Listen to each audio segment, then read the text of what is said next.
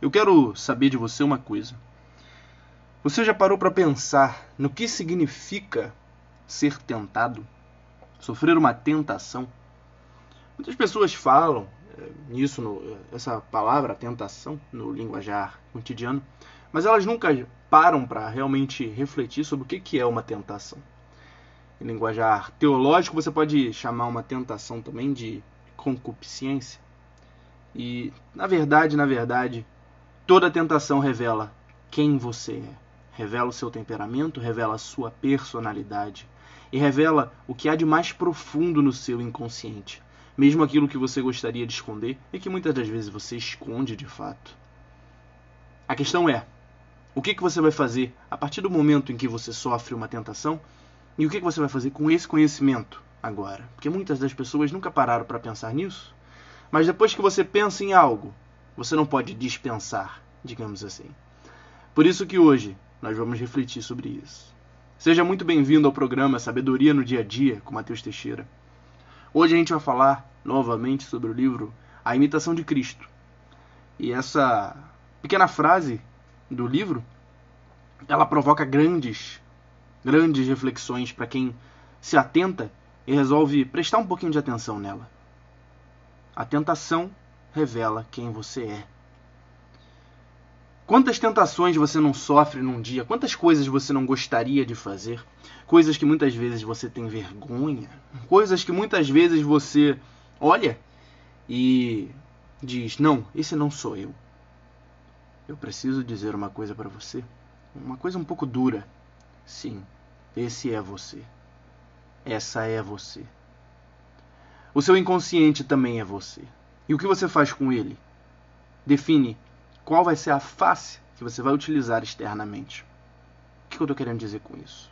Eu estou querendo dizer que sem você aceitar o seu aspecto inconsciente, você vai tentar matá-lo. E tentando matá-lo, você evita uma coisa que é essencial para uma boa vida, que é a comunhão com Deus. Quando você aceita o seu inconsciente, quando você aceita os seus erros, as suas falhas, as suas concupiscências e as suas, as suas irascibilidades, você consegue lidar com elas pedindo a graça de Deus. Mas quando você tenta fugir delas, fingindo que aquilo não é você, fingindo que, na verdade, você pode matar aquilo ali, como muitas pessoas fazem, você se torna um ser humano incompleto, um ser humano neurótico e castrado. E eu tenho certeza que não é isso que você deseja, porque se você for por esse caminho, o que vai acontecer com você é que você nunca vai atingir o seu máximo potencial. Qual é o máximo potencial do ser humano? Eu não sei. Sinceramente, duvido que alguém, se não Deus, saiba. Mas eu sei que o ser humano não é capaz de atingir esse máximo potencial sozinho. Por mais que nós tenhamos força de vontade, por mais que nós queiramos alguma coisa, por mais que nós busquemos com força aquilo que nós desejamos, nós não temos a capacidade de atingir o que nós verdadeiramente poderíamos ser sozinhos. Aí você pode estar pensando, mas Mateus, existem tantas pessoas de sucesso por aí e elas atingiram o seu máximo potencial sozinhas. Do que, que você está falando? Não. O sucesso material ele não define o máximo potencial do ser humano, porque por mais que você tenha uma alta disciplina, muito dinheiro na conta, carrões, uma vida, uma vida modelo, digamos assim, por mais que você tenha essa vida, ainda assim você é sujeito às vicissitudes e à escravidão do seu próprio temperamento e a escravidão das suas tentações.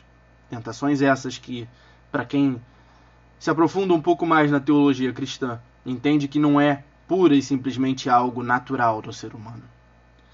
Vamos um pouco mais fundo nisso. Vamos pensar sobre o naturalismo. As pessoas tendem a dizer: ah, o ser humano busca o prazer e foge da dor. E isso é verdade, assim como todos os animais. Mas me diga uma coisa: quantos animais são capazes de impor, impor tanto prazer a si mesmo a ponto de se matar?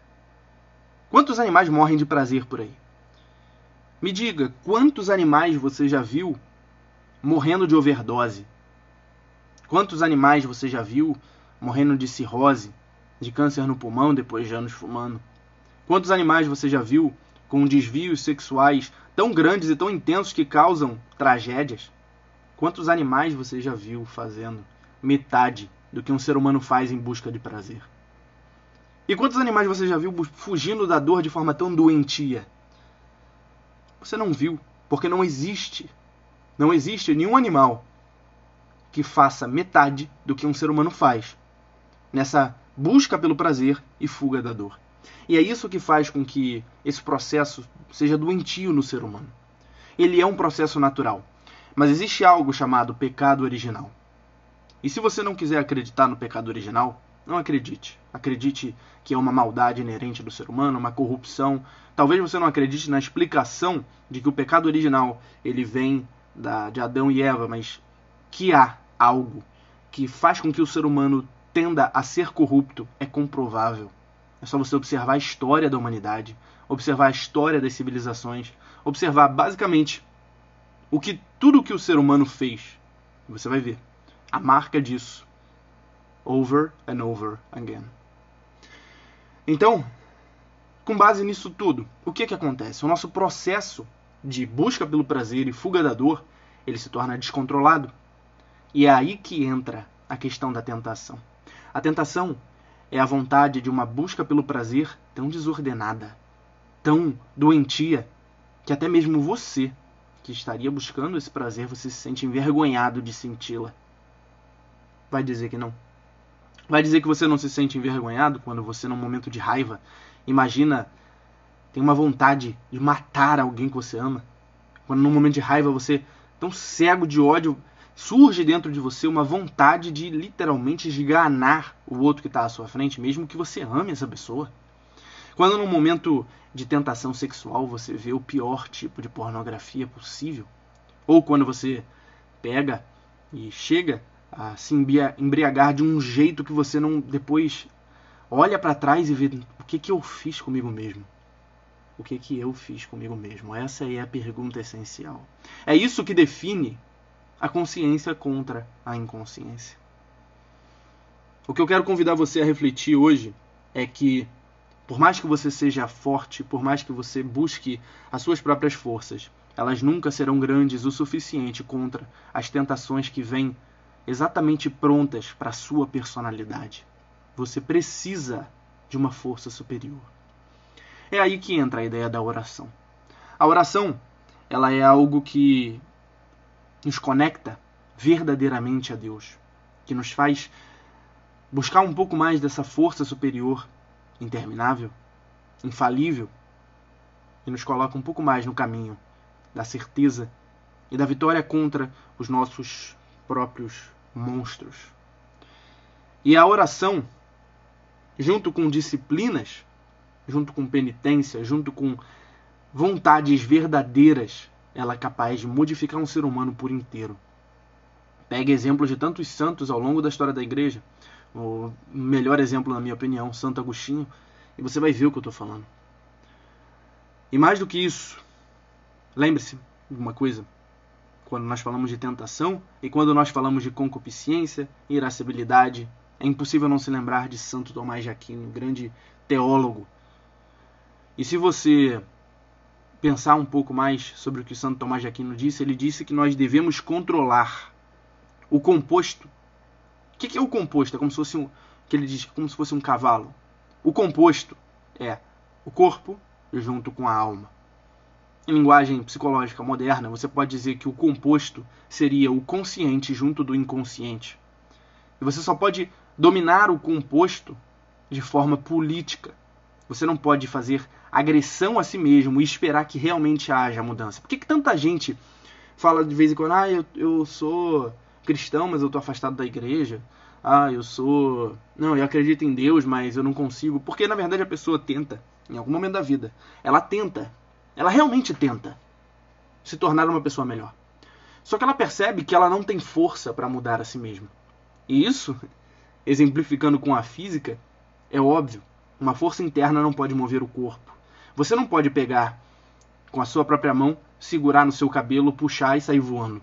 Não existe a possibilidade disso acontecer. Mas uma força externa pode mover um corpo. E é isso que explica a nossa necessidade de Deus. Só existem duas opções, e isso Nietzsche notou quando ele escreveu Assim Falou Zaratustra. Deus está morto e nós o matamos.